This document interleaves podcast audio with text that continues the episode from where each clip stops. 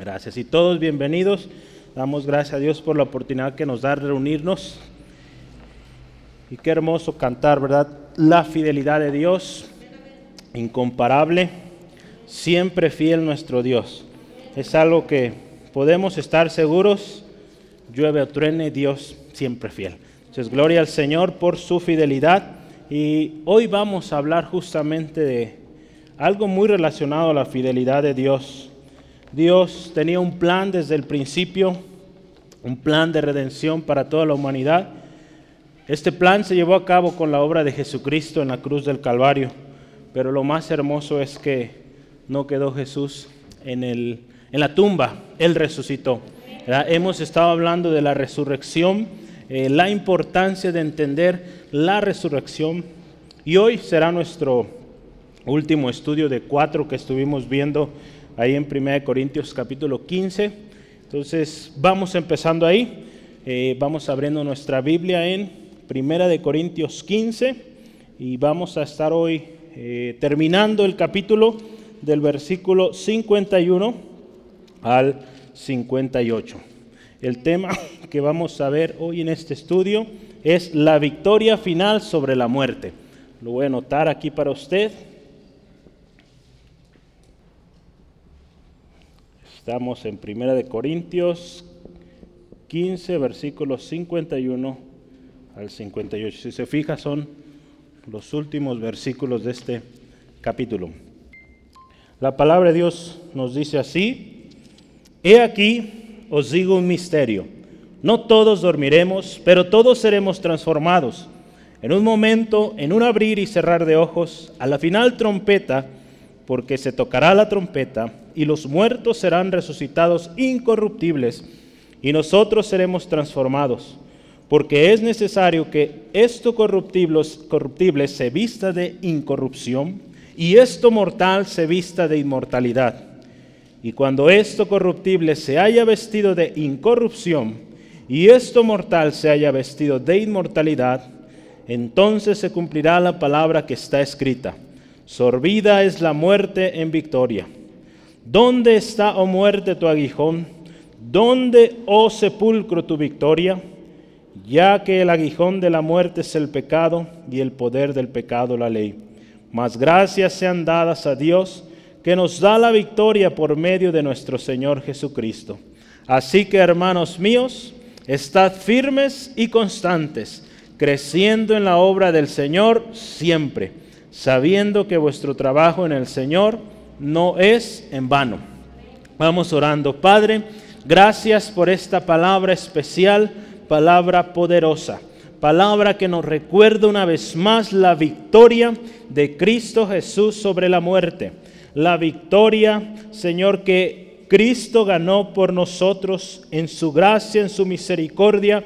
Los beneficios hoy vienen también para nosotros.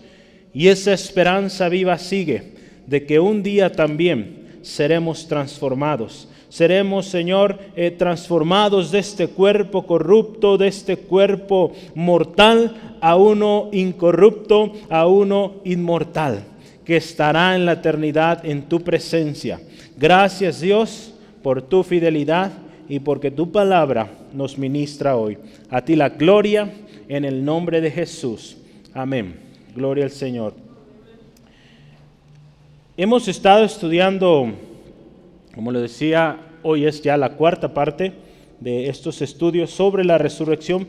Hemos hablado que Pablo, guiado por el Espíritu Santo, tomó un, un tiempo sustancial hablando de la resurrección. Había dudas, había falsas doctrinas que se habían metido en lo que era la iglesia de los Corintios y Pablo se encarga de explicar bien qué es la resurrección. ¿Verdad? Primeramente, hace algunas semanas hablamos del evangelio que usted y yo recibimos y su principio. El evangelio que usted y yo recibimos, el cual compartimos, pues es un evangelio de un Cristo vivo. No es un Cristo que quedó ahí en la tumba, ¿verdad? es un Cristo vivo. Por lo tanto, base de nuestro evangelio es la resurrección. Por eso tenemos que creer que hay resurrección. Y número dos, siguiente semana estuvimos estudiando sobre la verdad irrefutable de la resurrección. Ahí en 1 Corintios 15, 12 al 28 estudiamos. a través de distintos argumentos, Pablo, guiado por el Espíritu Santo, hablando a los corintios, generó una lista de, argumentos refutando esa falsa idea de que no había resurrección. La semana pasada hablamos de la naturaleza de la resurrección. Eh, justo ahí hablamos de cómo eh, sería o será el cuerpo resucitado. Veíamos que era una de las preguntas, o Pablo se anticipa a esa pregunta, y si alguno pregunta cómo será el cuerpo del resucitado, pues de Dios depende. Dios sabe cómo será. Tenemos algunas pistas en la Biblia, ¿verdad? En Apocalipsis 20, 21 podemos ver que será un cuerpo al menos que ya no se va a cansar, que ya no le va a doler, que ya no va a haber llanto, no va a haber tristeza. Entonces, al menos tenemos algunas pistas que el Señor nos dio, pero ¿cómo va a ser ese cuerpo? Pues sabemos, basado en la lectura hoy también leíamos, es un cuerpo incorruptible, es un cuerpo inmortal.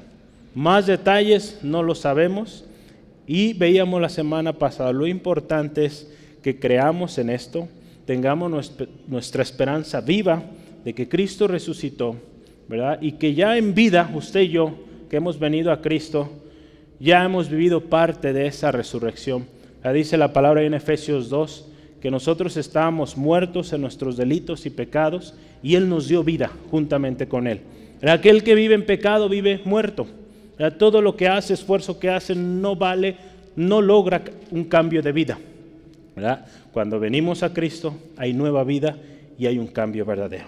Entonces, es importante y hoy vamos a hablar de, cerrando toda esta serie de estudios, hablando de la victoria final. Eh, es algo interesante y cómo Pablo termina de una manera excepcional hablando y empieza, si usted se fija, un misterio que revela, ¿verdad?, esta transformación que usted y yo tendremos. Revela también la victoria sobre la muerte gracias a la obra del Señor Jesús. Y al final vamos a ver también un llamado, un llamado a permanecer firmes, constantes, sirviendo en la obra del Señor y esperando ese gran día. ¿verdad? No puede haber mejor manera de terminar esta serie de estudios hablando de la victoria que Cristo Jesús tuvo en la cruz y que también es nuestra victoria. Y lo más hermoso es que un día, un día tendremos nosotros parte de esa gran victoria final, ¿verdad? Sobre nuestros enemigos, el pecado y la muerte. Entonces vamos, yo quisiera que empecé, eh, si está tomando notas, el primer subtema que yo quiero compartirle es, todos seremos transformados. Es el primer subtema, todos seremos transformados.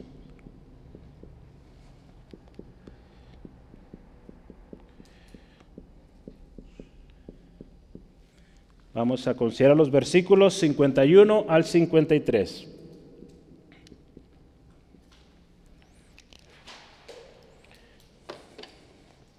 Teníamos algo de tiempo que no veíamos una palabra, ya se me cayó, griega, pues hoy vamos a verla. Yo quiero enseñarle una nueva, si no es que ya se la puede saber.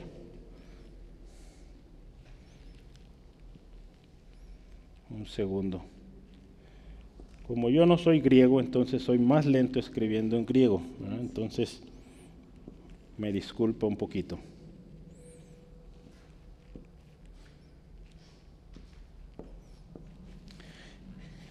Así es en griego. Y eso se pronuncia, o su pronunciación es musterium. Musterium. Esa es la pronunciación de esa palabra. Hoy no vino Braulio para ayudarme a leer cada una de las letras. Estemos orando por Braulio. Gracias a Dios ha estado mejor. Entonces confiamos en Dios que pronto está de vuelta. Este, esta palabra, eh, si usted ve ahí nuestro texto, el versículo 51, nos habla de un misterio. Pero Pablo dice, he aquí os digo un misterio. Esta palabra misterio significa o es algo que, de lo cual se debe ser iniciado o instruido antes de ser conocido. Es algo que no sabemos y para poder saberlo necesitamos ser instruidos, iluminados, iniciados. Algo en sí no obvio y por encima de la percepción humana. Ese es el significado oficial. Entonces es algo que nuestro sentido humano no comprende, no entiende. Ese es el misterio, o esta palabra mysterium. Pablo usa esta, esta palabra muchas veces en sus cartas a las diferentes iglesias y es, es bueno eh, considerar un poquito y entender por, por, qué usó esta palabra.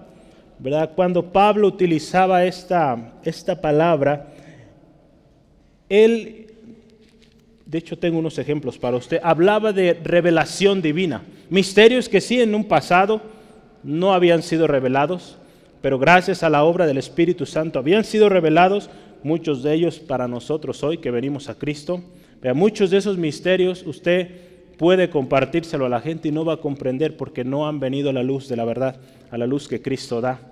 Por lo tanto, es importante tener la revelación del Espíritu para entender esos misterios. ¿verdad? Entonces, todo esto, todo creyente en Jesucristo, le ha sido revelado esta palabra. Yo tengo algunos ejemplos que quisiera que veamos juntos eh, de esta palabra usada, por ejemplo, ahí en Romanos 16, Romanos 16, versículos 25 al 26. Romanos 16, versículos 25 al 26 dice así, y el que puede confirmaros, según mi evangelio y la predicación de Jesucristo, según la revelación del misterio que se ha mantenido oculto desde tiempos eternos, para que, pero que ha sido manifestado ahora, y que por las escrituras de los profetas, según el mandamiento de Dios eterno, se ha dado a conocer a todas las gentes para que obedezcan a la fe. Pablo ahí terminando el libro de Romanos habla de este misterio que por mucho tiempo oculto vino a ser revelado con Cristo. Otro más, Efesios capítulo 3, versículo 2 al 6. Efesios 2, versículos 3 al 6. Entre los cuales también todos nosotros vivimos en otro, no, es 3, perdón, yo estoy en el 2. Efesios 3, perdone, versículos 2 al 6. Dice así, si es que habéis oído de la administración de la gracia de Dios que me ha dado para con vosotros, que por revelación me fue declarado el misterio, como antes lo he escrito brevemente, leyendo lo cual podéis cuál sea mi conocimiento en el misterio de Cristo, misterio que en otras generaciones no se dio a conocer a los hijos de los hombres, como ahora es revelado a sus santos apóstoles y profetas por el Espíritu. Mira, aquí la obra del Espíritu en la revelación. Que los gentiles, este es el misterio, son coherederos y miembros del mismo cuerpo y copartícipes de la promesa en Cristo Jesús por medio del Evangelio. Pablo en sus cartas habla de varios misterios, ¿verdad? Aquí habla en particular sobre los gentiles, ahí incluidos usted y yo, ¿verdad? Que nosotros podemos y somos parte también del cuerpo, del cuerpo de Cristo. En particular este misterio de los cuales habla Pablo y pues en varios escritores en la Biblia, fueron revelados por el Espíritu Santo. Estuvieron ocultos en un tiempo, pero han sido revelados. Y cuando se habla de estos misterios, cuando Pablo lo decía a los corintios, a los efesios, a los romanos y en sus diferentes cartas, nos habla de algo que es importante, que si usted y yo somos cristianos, creyentes, tenemos que conocer y estar conscientes, creerlos, porque son fundamentos de nuestra fe. Cuando se habla de misterios, tenemos que poner atención especial. Y por un momento yo quisiera que me acompañe un texto más. Recuerda, es un estudio bíblico, entonces tomamos muchas notas. Primera de Tesalonicenses 4. Primera de Tesalonicenses 4, versículos 13 y 15 vamos a leer también. Ahí habla sobre la venida del Señor. Aquí no habla necesariamente o no usa la palabra misterio, pero fíjese qué dice Pablo ahí. Tampoco queremos, hermanos, que ignoréis acerca de los que duermen, para que no os entristezcáis como los que no tienen esperanza. no queremos que ignoren, hermanos. Pablo está a punto de decir algo muy importante. Vamos al versículo 15. Por lo cual os decimos esto en palabra del Señor, que nosotros que vivimos, que habremos quedado hasta la venida del Señor, no precederemos a los que durmieron.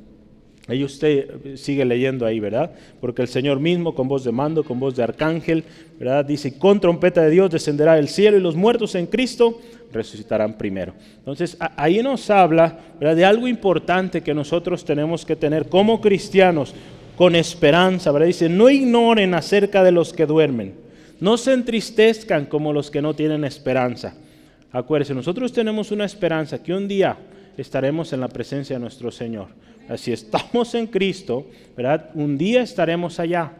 Si morimos y este cuerpo muere, un día seremos levantados, transformados para estar en su presencia. De eso estamos hablando hoy. No todos los misterios han sido revelados, ¿verdad? hay varios que ya fueron, pero los que ya se revelaron, dice la palabra, tenemos que ser buenos administradores de ellos. ¿Sale? Entonces, es por eso, hermano, hermana, que como iglesia, pues tenemos que hablar de ellos. Gracias al Señor, Dios nos ha llevado. Primero estudiamos todo el libro de Romanos. Ya estamos a punto de terminar el libro de Primera de Corintios. Vamos a continuar con Segunda de Corintios. Entonces, donde estamos encontrando mucho de esto, eh, enseñanza relevante, muy importante para la iglesia. En Primera de Corintios 4.1 dice, así que tenganos, eh, ténganos los hombres como servidores de Cristo y administradores, fíjese, de los misterios de Dios. Pablo ahí está hablando del ministerio de los apóstoles, pero habla ahí que siervos de Cristo o servidores de Cristo y administradores de los misterios de Dios. Dios nos da una encomienda de hablar, predicar su evangelio. Y estos misterios que nos han sido revelados hay que compartirlos. El misterio que usted y yo vamos a leer o que ha sido revelado es que no todos dormiremos, pero todos seremos transformados. ¿verdad? Es nuestro título hoy. Todos seremos transformados. En primera de Tesalonicenses 4:15, verá usted, ya lo leíamos hace ratito, Pablo lo afirma una vez más con un misterio que es palabra del Señor, palabra que le fue revelado a él, a los apóstoles, a los profetas, donde habla que los que ya murieron, van a resucitar primero, pero luego le van a preceder aquellos que aún vivan. Entonces es importante cuando leemos este texto, ¿verdad? Los que hayamos, porque Pablo usa la frase ahí, los que hayamos quedado. Muy probable era su profundo anhelo, deseo de que el Señor ya volviera. Nosotros podríamos decir, ¿verdad? Los que hayamos quedado, pero quién sabe. Solo Dios sabe si nos toca vivir cuando el Señor venga o si morimos antes.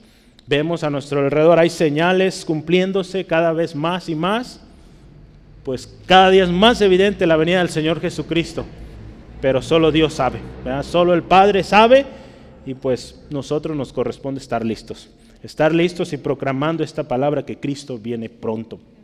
Este misterio, hermano, hermana, apoya o es apoyado por los, por los enunciados anteriores que hemos estado hablando y, nos habla de que un cambio de... Eh, la, semana pasada hablamos de esto, que lo que es la carne y la sangre ya no pueden heredar el reino de los cielos. ¿verdad? ¿Se acuerda? Vamos a ver ahí rápido los versículos 49 y 50, fíjese. Y así como hemos traído la imagen del terrenal, traeremos también la imagen del celestial, versículo 50. Pero esto digo, hermanos, que la carne y la sangre no pueden heredar el reino de Dios, ni la corrupción hereda la incorrupción. Entonces es por eso que es necesaria la resurrección. Es necesaria, como hoy vemos, una transformación, porque este cuerpo, eh, para muchos de nosotros ya con deficiencias, viejito, ya con algunas fallas en las rodillas, pues no, hermano, imagínese ese cuerpo allá en la eternidad, pues no va a funcionar. Entonces, gloria al Señor, Dios nos va a dar un cuerpo nuevo, transformado, ¿verdad? que pueda estar pues, por la eternidad. Un cuerpo, dice ahí, celestial, ¿verdad? inmortal, incorrupto. Entonces, todos, ¿verdad? ese es el misterio con el cual empezamos. Todos seremos transformados. Es claro y la palabra de Dios así lo confirma. Primero, los que murieron en Cristo, después los que se encuentren vivos cuando Cristo venga. ¿sí? Yo quisiera que volvamos otra vez Primera Tesalonicenses 4. Vamos a leer del 15 al 17, hace rato casi ya lo habíamos leído, pero vamos leyendo para reforzarlo. Dice, por lo cual os decimos esto en palabra del Señor, que nosotros que vivimos, que habremos quedado hasta la venida del Señor, algunos han, han generado una serie de confusiones al respecto de este, eh, de este texto, ¿verdad? Porque Pablo está hablando ahí. Entonces, Pablo estaba cuando vino Jesús, ¿verdad? Porque hay algunas falsas doctrinas que dicen que Jesús ya vino. Entonces, hay que entender bien el contexto, pero no se trata de que Pablo estaría bien, no, le tocó, él ya murió y pues él le va a tocar eh, preceder a los que estén en aquel momento eh, vivos todavía cuando venga Cristo. Dice, no precederemos a los que durmieron. Versículo 16, porque el Señor mismo, con voz de mando, con voz de arcángel y con trompeta de Dios, descenderá del cielo, y los muertos en Cristo otra vez resucitarán primero. Luego nosotros, los que vivimos, los que hayamos quedado, seremos arrebatados juntamente con ellos en las nubes para recibir al Señor en el aire, y así estaremos siempre con el Señor. Mira qué hermoso. Es, esa es la esperanza que debemos tener viva siempre nosotros de que Cristo viene y, y, nos vamos con Él. Hay un canto muy bonito que, que, da estas verdades. Ahí menciona en el versículo 52, vamos avanzando, dice, en un momento, en un instante, en un abrir y cerrar de ojos, a la final trompeta, a la final trompeta porque se tocará la trompeta y los muertos serán resucitados incorruptibles y nosotros seremos transformados. Entonces, en un momento, dice la nueva versión internacional, en un instante, en un abrir y cerrar de ojos, muestra la naturaleza de este gran acontecimiento, algo que será, dice la palabra, como ladrón en la noche, no, no sabremos cuándo vendrá, pero ocurrirá de tal manera, hermano, hermana, que será para muchos algo no previsto, algo no planeado, porque no es algo que el ser humano sepa. Muchos han tratado de calcular las fechas y pues no vale la pena, porque después es vergüenza porque fallaron y no, no le atinaron, ahí nomás están atinando. Entonces no es bueno eh, querer eh, especular sobre la fecha en cuándo vendrá el Señor. Lo importante es estar listo para su venida. La, evidencia está palpable, eh, volteando a cualquier lugar. Cristo viene pronto, entonces hay que estar preparados en un momento, en un instante, no sabemos cuándo ocurrirá. Pero Jesús nos dio señales que anuncian la venida de este gran acontecimiento. ¿Verdad? Jesús, usted puede ver Lucas capítulo 21 con calma en casita, pero una de las cosas que dice así Jesús es, cuando estas cosas comiencen a suceder, dice, erguíos y levantad vuestra cabeza, porque vuestra redención está cerca.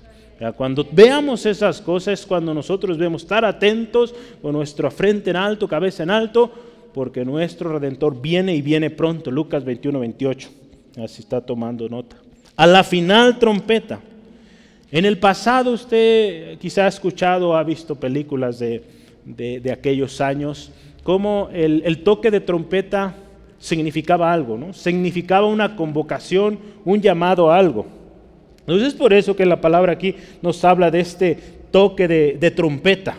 Ah, este toque de trompeta determinaba una acción, un llamado a congregarse. Había varios o diferentes tipos de toques en, trompeta que significaban distintas cosas. Algunos creen que serán varios toques de trompeta. Ahora, por ejemplo, el judío dice que serán siete toques de trompeta para que sea esta esta final, ¿verdad? Entonces, lo relevante aquí es el hecho de que va a haber un llamado final. ¿A cuántos toques? Pues no hay la certeza, pero habrá un llamado final, dice ahí, a la final trompeta, y será algo imprescindible. Es una convocación, tanto llamará, dice ahí, a los que duermen como los que aún vivan. Este llamado, ¿verdad? este toque de trompeta será para despertar para aquellos que duermen o aquellos que están en vida, pues también llamarlos, convocarlos para ser transformados. Para es en ese momento cuando será pues la redención de este cuerpo mortal. Por ahí en Mateo, si me acompaña, Mateo 24, versículo 31. Mateo 24, versículo 31. Si lo tiene, puede decir amén. Gloria a Dios. Jesús está hablando también, tomó un tiempo muy considerado para hablar. El capítulo 24 habla de las señales de su venida. Y ahí en particular en el versículo 31 dice, y enviará sus ángeles con gran voz de trompeta y juntará a sus escogidos de los cuatro vientos desde un extremo del cielo hasta el otro. Entonces va a llegar ese momento donde todos los escogidos, los que creyeron en Jesucristo, fieles al Señor Jesucristo, serán convocados. Es nuestra oración y espero sea el deseo de cada uno de nosotros ser de esa multitud. Vea que el Señor llamará. Ahí estemos. Aquí estamos. Vámonos. Gloria al Señor. Es necesario. Es necesario en versículo 53. Fíjese, vea qué dice nuestro texto principal. 1 eh, Corintios 15. Porque es necesario que esto corruptible se vista de incorrupción y esto mortal se vista de inmortalidad. Es necesario esta transformación, ya lo veíamos hace unos momentos. Nuestra carne, nuestra sangre no puede, dice la palabra, heredar el reino de los cielos. Por lo tanto es necesaria una transformación. Lo corruptible, lo perecedero que es este cuerpo, tiene que ser, como dice ahí la palabra, vestido de incorrupción, de o debe ser imperecedero. Lo mortal o lo terrenal tiene que ser vestido de inmortalidad. Entonces es necesario que suceda esto y nosotros tenemos que tener esta confianza, esta plena confianza de que esta necesidad y de que es un gran acontecimiento y de que debemos estar preparados para ese gran día cuando nuestro Señor Jesucristo venga. Yo quisiera hablar de un último texto en este primer tema y es 2 de Corintios eh, capítulo 5. Vamos a leer, hay varios versículos. Eh, yo quería seleccionar, pero es bueno que leamos todo, del versículo 1 al 10. Eh, sígame con su vista, eh, segunda de Corintios capítulo 5, versículos 1 al 10. Porque sabemos que si nuestra morada terrestre, este tabernáculo, se deshiciere, escuche esto, tenemos de Dios un edificio, una casa no hecha de manos, eterna en los cielos y por eso también gemimos, deseando ser revestidos de aquella nuestra habitación celestial, pues así seremos hallados vestidos y no desnudos. Porque asimismo los que estamos en este tabernáculo gemimos con angustia, porque no quisiéramos ser desnudados, sino revestidos, para que lo mortal sea absorbido por la vida. Mas el que nos hizo para esto mismo es Dios quien nos ha dado las arras del Espíritu. Así que vivimos confiando siempre y sabiendo que entre tanto que estamos en el cuerpo, estamos ausentes del Señor, porque por fe andamos, no por vista. Pero confiamos, fíjese una vez más, la confianza. Y más quisiéramos estar ausentes del cuerpo y presentes al Señor. Por tanto, procuremos también, o ausentes o presentes, serle agradables Verá, porque es necesario que todos, fíjese, es necesario que todos comparezcamos ante el tribunal de Cristo para que cada uno reciba según lo que haya hecho mientras estaba en el cuerpo, sea bueno o sea malo. Verá, todos, todos vamos a compadecer ante ese gran tribunal, haya hecho bien o haya hecho mal, todos. ¿verdad? Entonces, qué importante que pues seamos de los que el Señor nos diga, bien, buen siervo fiel, sobre poco fuiste fiel, sobre mucho te pondré. Entre en el gozo de su Señor. Que ese sea nuestro llamado, y no el otro. Nunca os conocí, apartados de mí. Que no sea ese nuestro destino. Por eso hay que estar a cuentas, siempre. Muy bien, ¿vamos bien? Gloria al Señor. Vamos al siguiente tema que quiero... No me trajeron borrador, ¿verdad? ¿Dónde está? Ah, ya lo hallé. Acá está. Estaba abajo. El siguiente tema que yo le quiero compartir es victoria final sobre la muerte. Es prácticamente el título. Aquí es como el el centro de nuestro mensaje hoy. Victoria final sobre la muerte.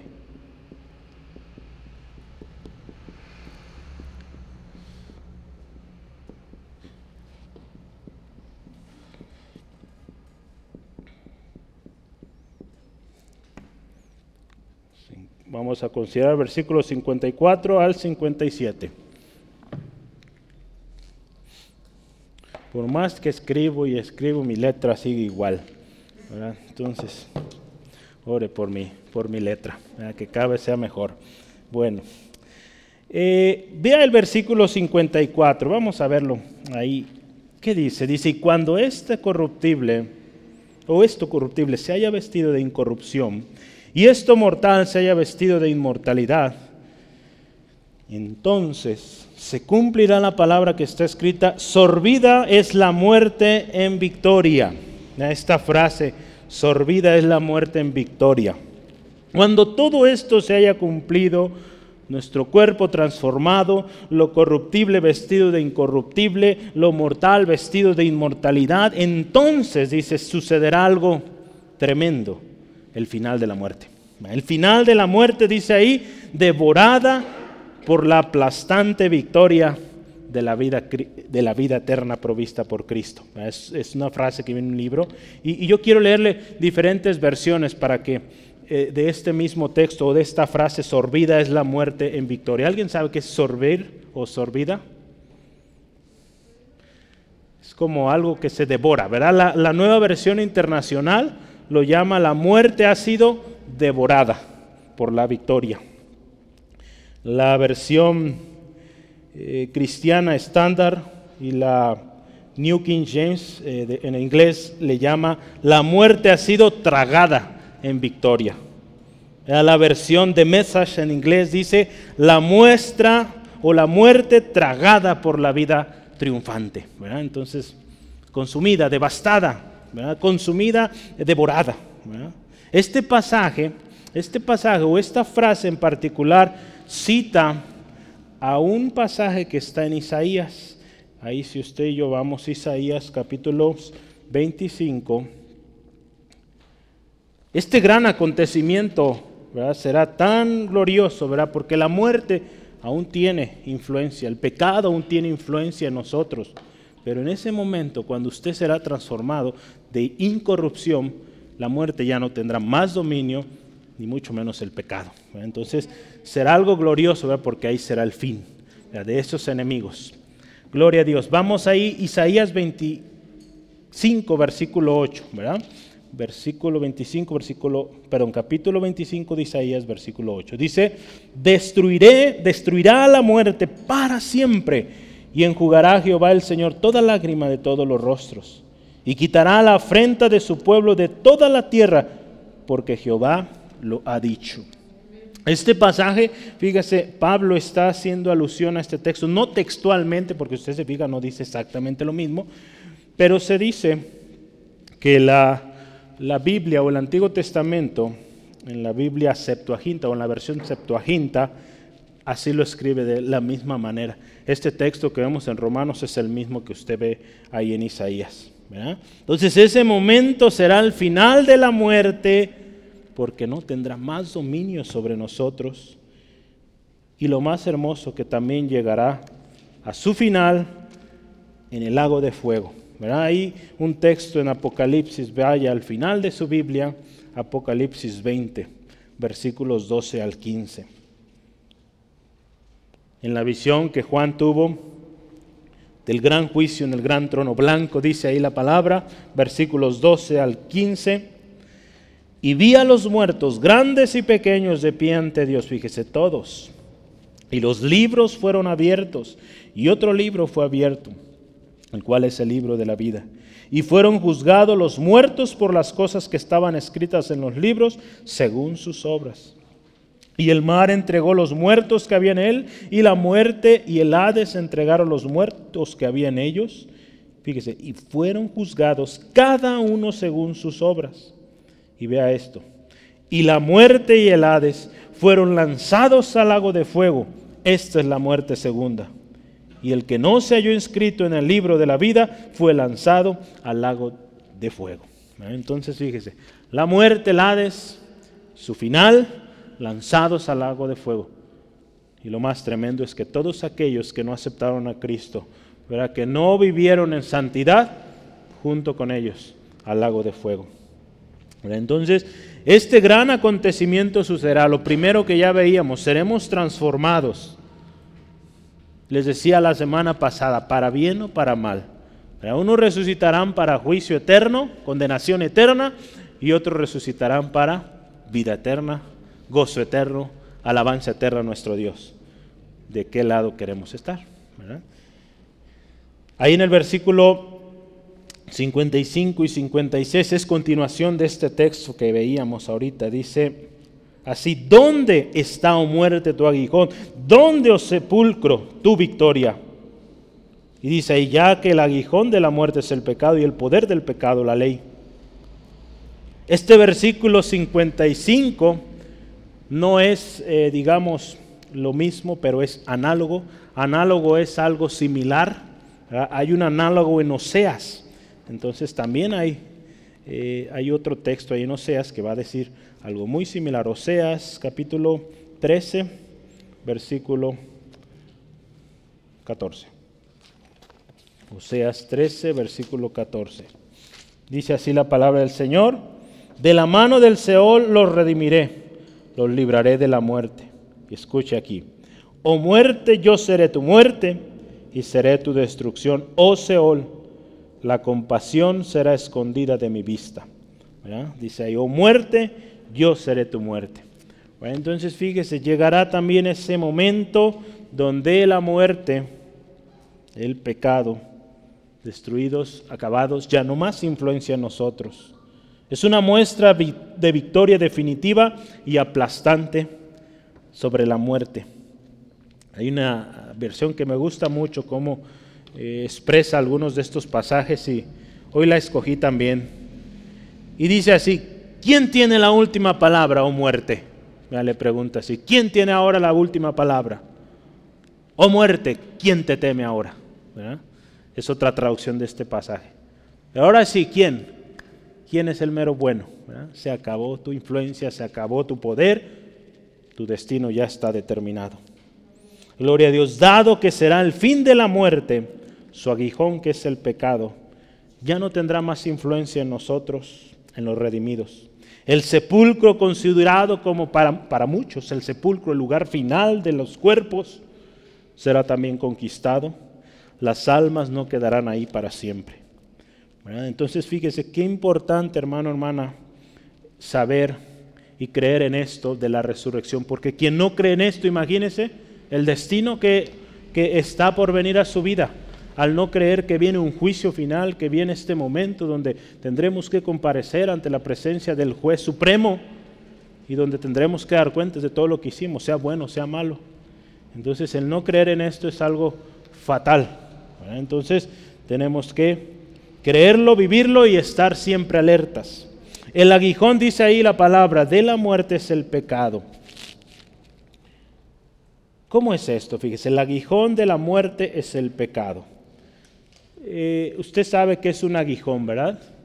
En los escorpiones, en las abejas, en diferentes animalitos es ese, pues, ¿qué será? ¿Cómo le vamos a llamar? ¿Cómo? Ponzoña, ¿verdad? Aquí también decimos en, México. Entonces, al final de cuentas es, su, es algo que está, digamos, su herramienta de ataque, podríamos decirlo de una manera. Y, eh, la muerte a través del pecado, su aguijón, está constantemente al acecho.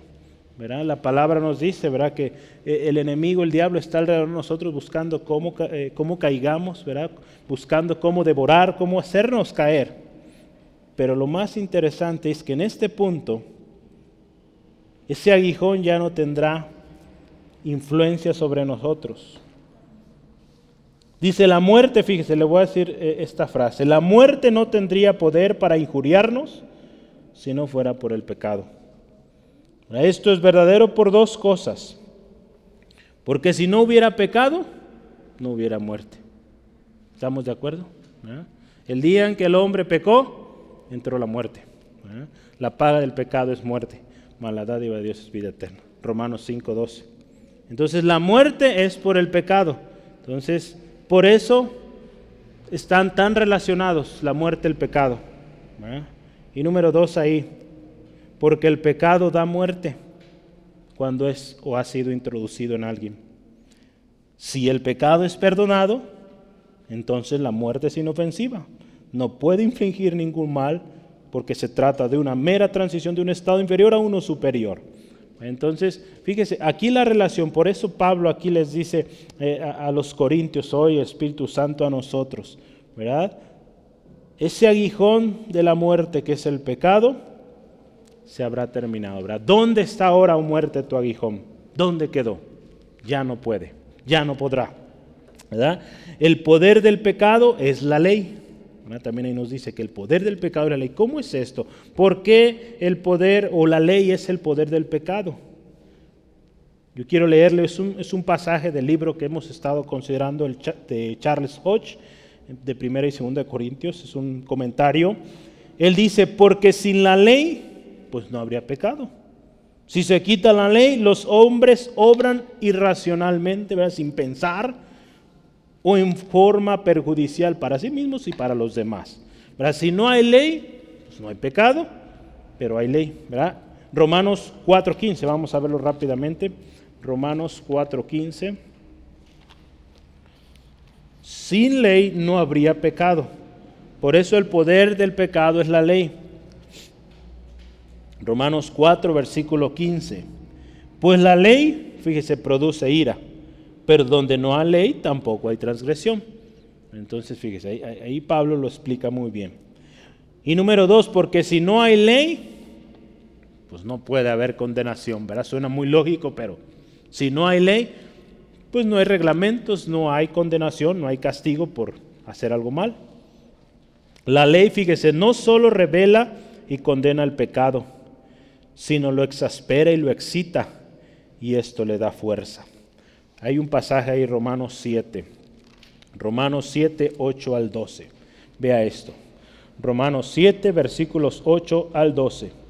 Mas el pecado, tomando ocasión por el mandamiento, vea la ley, produjo en mí, en mí toda codicia, porque sin la ley el pecado está muerto. Vea. Y yo sin la ley vivía en un tiempo, pero venido el mandamiento, el pecado revivió y yo morí. Y hallé que el mismo mandamiento que era para vida, a mí me resultó para muerte. Porque el pecado, tomando ocasión por el mandamiento, me engañó y por él me mató. De manera que la ley a la verdad es santa y el mandamiento santo, justo y bueno. Entonces, qué importante entender esto. Tenemos, concluyendo esta sección, la victoria sobre la muerte porque Cristo lo hizo posible. Versículo 57 se encarga Pablo de definirlo de una manera excepcional. vea que dice ahí, más gracias sean dadas a Dios porque nos da la victoria por medio de nuestro Señor Jesucristo. Entonces, Pablo, si usted y yo vemos, ya nos falta un versículo, está cerrando el capítulo, cerrando el sermón y dice, gracias a Dios por lo que Cristo Jesús hizo porque por medio de Él vencemos a la muerte y al pecado. Entonces, no hay mejor bendición, mejor victoria que esta, hermano, hermana. La versión de Mesas concluye esta declaratoria de una manera excepcional. Se la voy a leer textual, en español. Dice, pero ahora, en un solo golpe victorioso de vida, los tres, el pecado, la culpa y la muerte, se han ido el regalo de nuestro Maestro Jesucristo. Gracias Dios. Ahí fíjese, qué bonito, ¿verdad? Qué bonito. El, de un golpe se acabó. Gloria al Señor. Esta victoria, hermano, hermana, no pudo ser posible sino gracias a nuestro Padre Celestial por medio de su Hijo amado. Tenemos este texto tan precioso, Juan 3:16. De tal manera amó Dios al mundo que dio a su Hijo unigénito para que todo aquel que en él cree no se pierda, mas tenga vida eterna. Entonces, el Padre amó y el Hijo obedeció, amó también, ¿verdad? Entonces, por eso tenemos vida eterna. A través de la muerte, hablamos de este término vicaria o sustitutiva de Cristo, que murió en nuestro lugar, en otras palabras, usted y yo somos librados del poder de la muerte y de la tumba. Somos libres de esclavitud del pecado. Ahí en Efesios 2.1. Estábamos muertos en delitos y pecados y Cristo nos dio vida juntamente con Él. Recordemos que Cristo es la evidencia y la primicia de la resurrección. Por lo tanto, Él vivificará y nos dará la victoria final sobre el pecado y la maldad sobre la muerte. Entonces, fíjese, hay victoria al final, hay victoria. Entonces, el hecho de la muerte no debe ser razón de miedo o de angustia al saber que probablemente muero en alguna enfermedad, hermanos que han pasado enfermedades terminales. Y para ellos es un gozo el saber que pronto está su redención, ¿verdad? que su dolor temporal de esta vida está por terminarse y que no quedará ahí con la muerte, sino que esa muerte será vencida. Entonces, gloria a Dios. Yo quiero que terminemos con el último versículo y es estemos firmes hasta el final. Número tres, estemos firmes.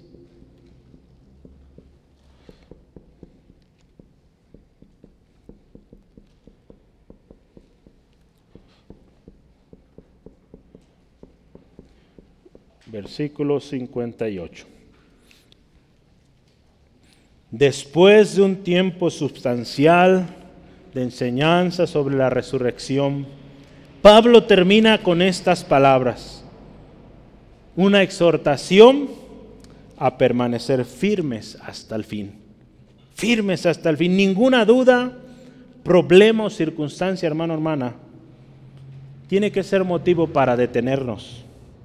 Al contrario, todo problema, circunstancia tiene que seguir o ser motivo para que usted y yo sigamos firmes. Porque muchos tomamos la decisión contraria, la prueba, la dificultad y nos alejamos. No es la manera. Pablo aquí exhorta a los hermanos y les dice así, fíjese, hermanos míos amados, estad firmes y constantes, porque Cristo viene pronto y Él viene por una iglesia preparada, una iglesia que está firme, constante, creciendo, dice ahí en la obra del Señor, y sabiendo que todo lo que hacemos para el Señor no es en vano.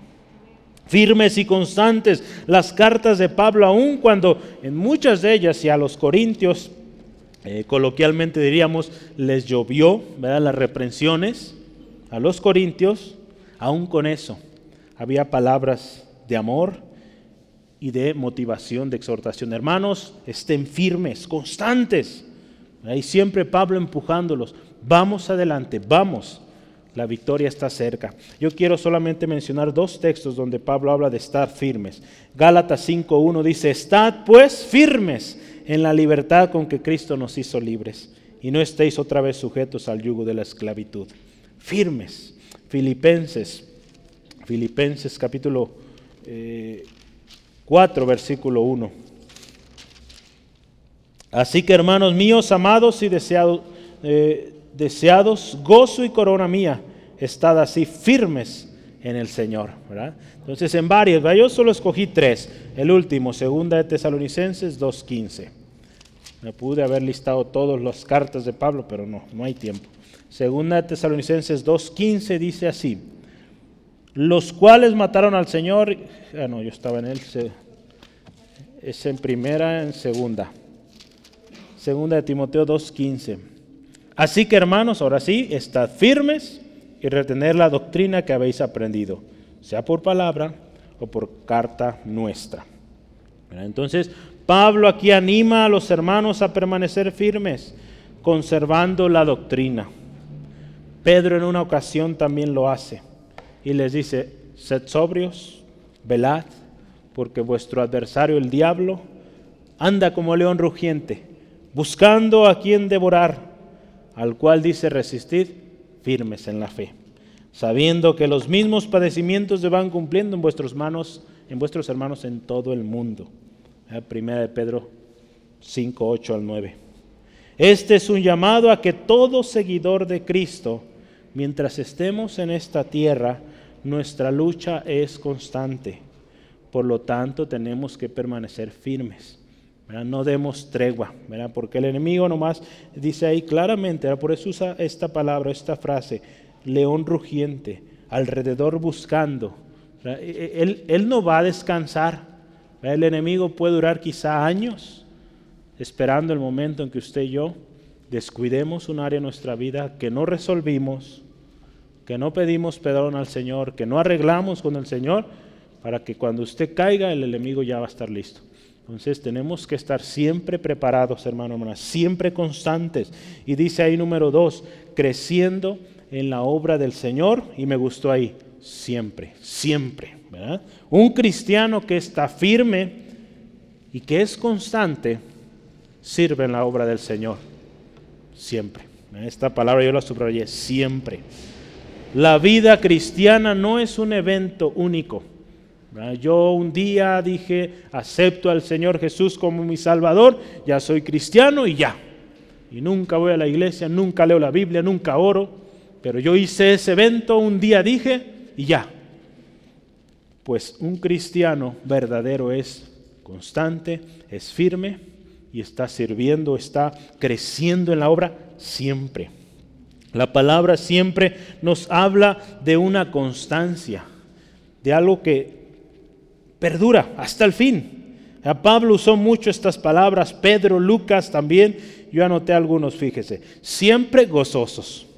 Primera Tesalonicenses 5:16. Siempre preparados para presentar defensa. Ese es texto favorito de los eh, apologistas. Eh, primera Pedro 3:15. Siempre preparados para la venida de Cristo. Lucas 12:40. Siempre sobrios, velando porque nuestro adversario, el diablo, anda como león rugiente. Primera de Pedro 5, 8. Fíjese, varias veces, siempre, siempre, siempre. Entonces, nuestra vida constante en oración, constante en la búsqueda de la llenura del Espíritu Santo, Santo, constante en la lectura de la palabra, no dejando de congregarnos. Hablábamos el domingo de comunión. Cuán importante es la comunión como cristianos. Le voy a decir esto, el inconstante no crece. El constante siempre crece. En este crecimiento constante, hermano, hermana, en la obra de Dios, no podemos prescindir de tres cosas. La oración, la adoración y la comunión. En este crecimiento que usted y yo estamos teniendo, oración, adoración y comunión. Es el lema de este año. El Espíritu Santo, nuestro consolador y guía, nos va a ayudar a ser eficientes y que siempre estemos creciendo. Pero hay una responsabilidad, ¿verdad? Esa constancia, esa firmeza. Y lógicamente eso va en contra de nuestra carne, ¿verdad? Lógicamente eh, significará que usted y yo vamos a luchar, porque nuestra carne no quiere, no quiere levantarse temprano, no quiere llegar temprano, no quiere obedecer, no se quiere someter. Entonces, cuán importante es la firmeza, la constancia. Y último, número tres, dice ahí, nuestro trabajo en el Señor no es en vano.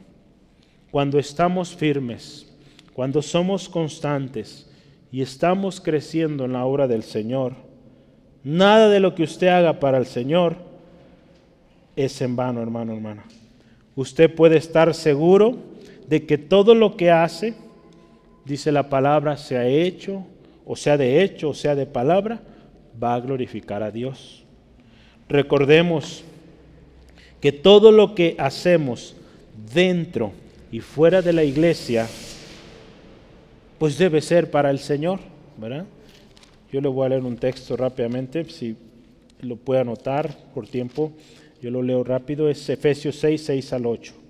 No sirviendo al ojo como los que quieren agradar a los hombres, sino como siervos de Cristo, de corazón haciendo la voluntad de Dios, sirviendo de buena voluntad como, el Señor, como al Señor y no a los hombres, sabiendo que el bien que cada uno hiciere, ese recibirá del Señor, sea siervo o sea libre.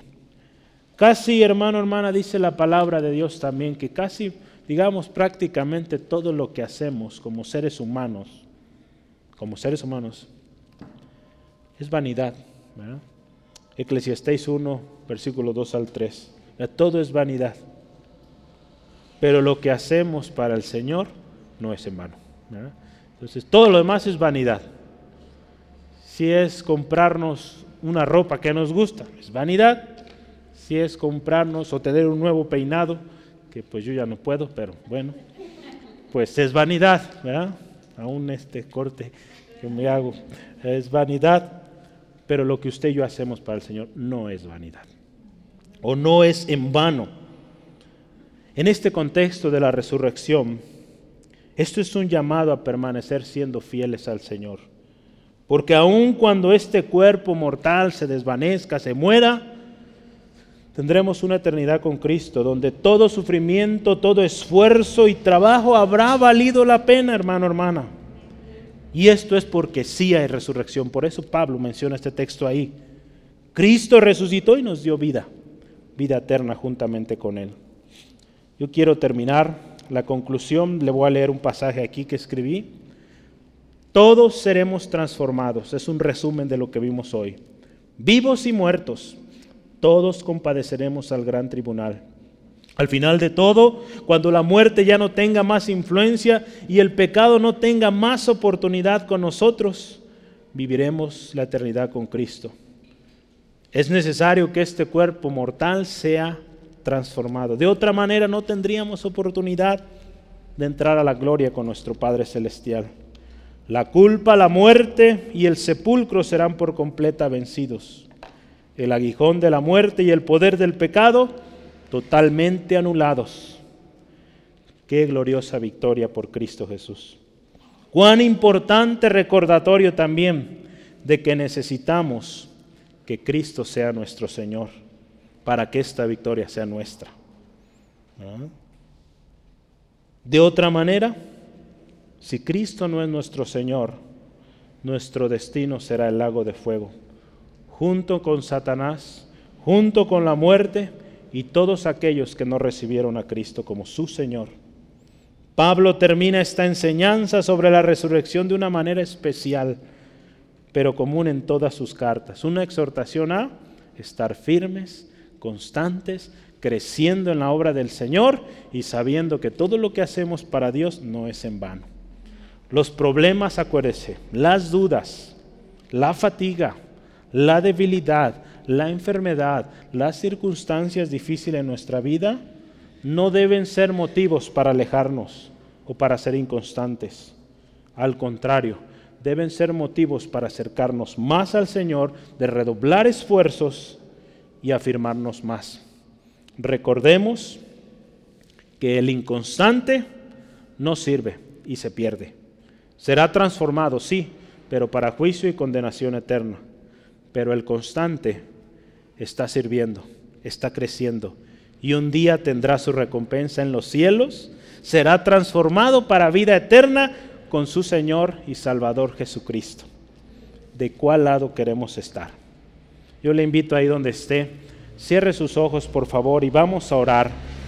Vamos a orar pidiendo al Señor nos ayude, pero antes de pedir, vamos a ser agradecidos porque no es casualidad el Señor hoy le trajo aquí con un propósito. Demos gracias. Gracias Dios. Gracias Dios por tu palabra viva, palabra poderosa. Señor, gracias Dios por esta verdad fundamental que es la resurrección, Señor. Gracias Dios porque nuestra victoria es gracias a tu muerte Jesús en la cruz que pagó nuestra deuda pero también que resucitaste y vives y estás hoy a la diestra del Padre intercediendo por nosotros. Gracias Jesús. Gracias Jesús.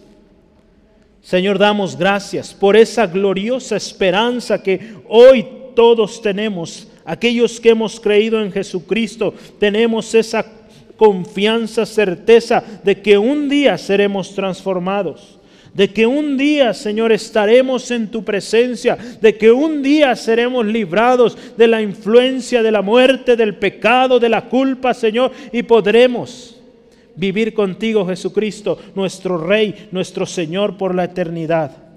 Señor, ayúdanos a permanecer firmes, constantes.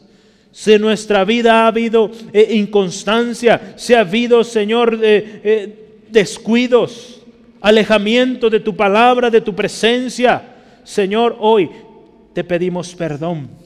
Señor, si no hemos considerado tu palabra, si no hemos escuchado el consejo de tu palabra, hoy te pedimos perdón.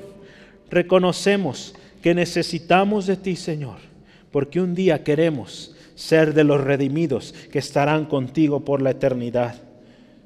Hermano, hermana, yo le invito, hagamos un compromiso de vivir estando firmes, permaneciendo firmes, constantes, sirviendo y creciendo en la obra del Señor.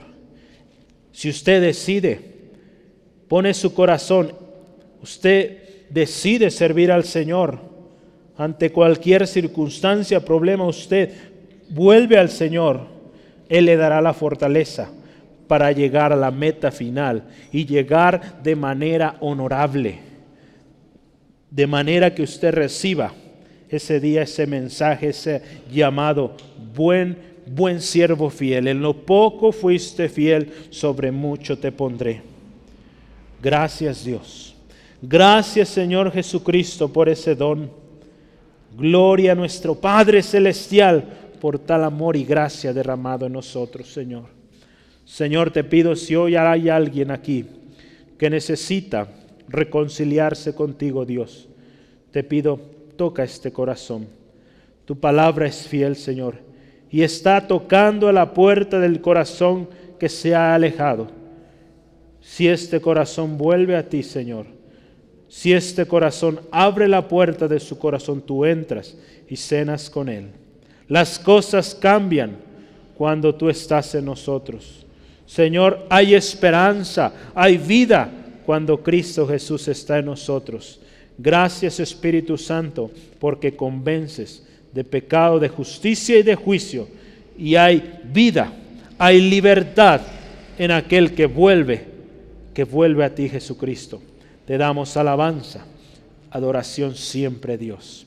Señor, te pido bendición para mis hermanos, mis hermanas. Protégeles en su regreso a casa Líbrale, Señor, de todo percance, que tu gracia, tu misericordia abunden, Señor, en cada uno y que sigamos firmes, constantes en ti, Jesucristo. Gracias en el nombre de Jesús. Amén, amén. Gloria a Dios. Dios les bendiga, hermanos, hermanas. Nos vemos aquí mañana. Tenemos oración y el domingo once y media. Tenemos reunión general. Dios les bendiga.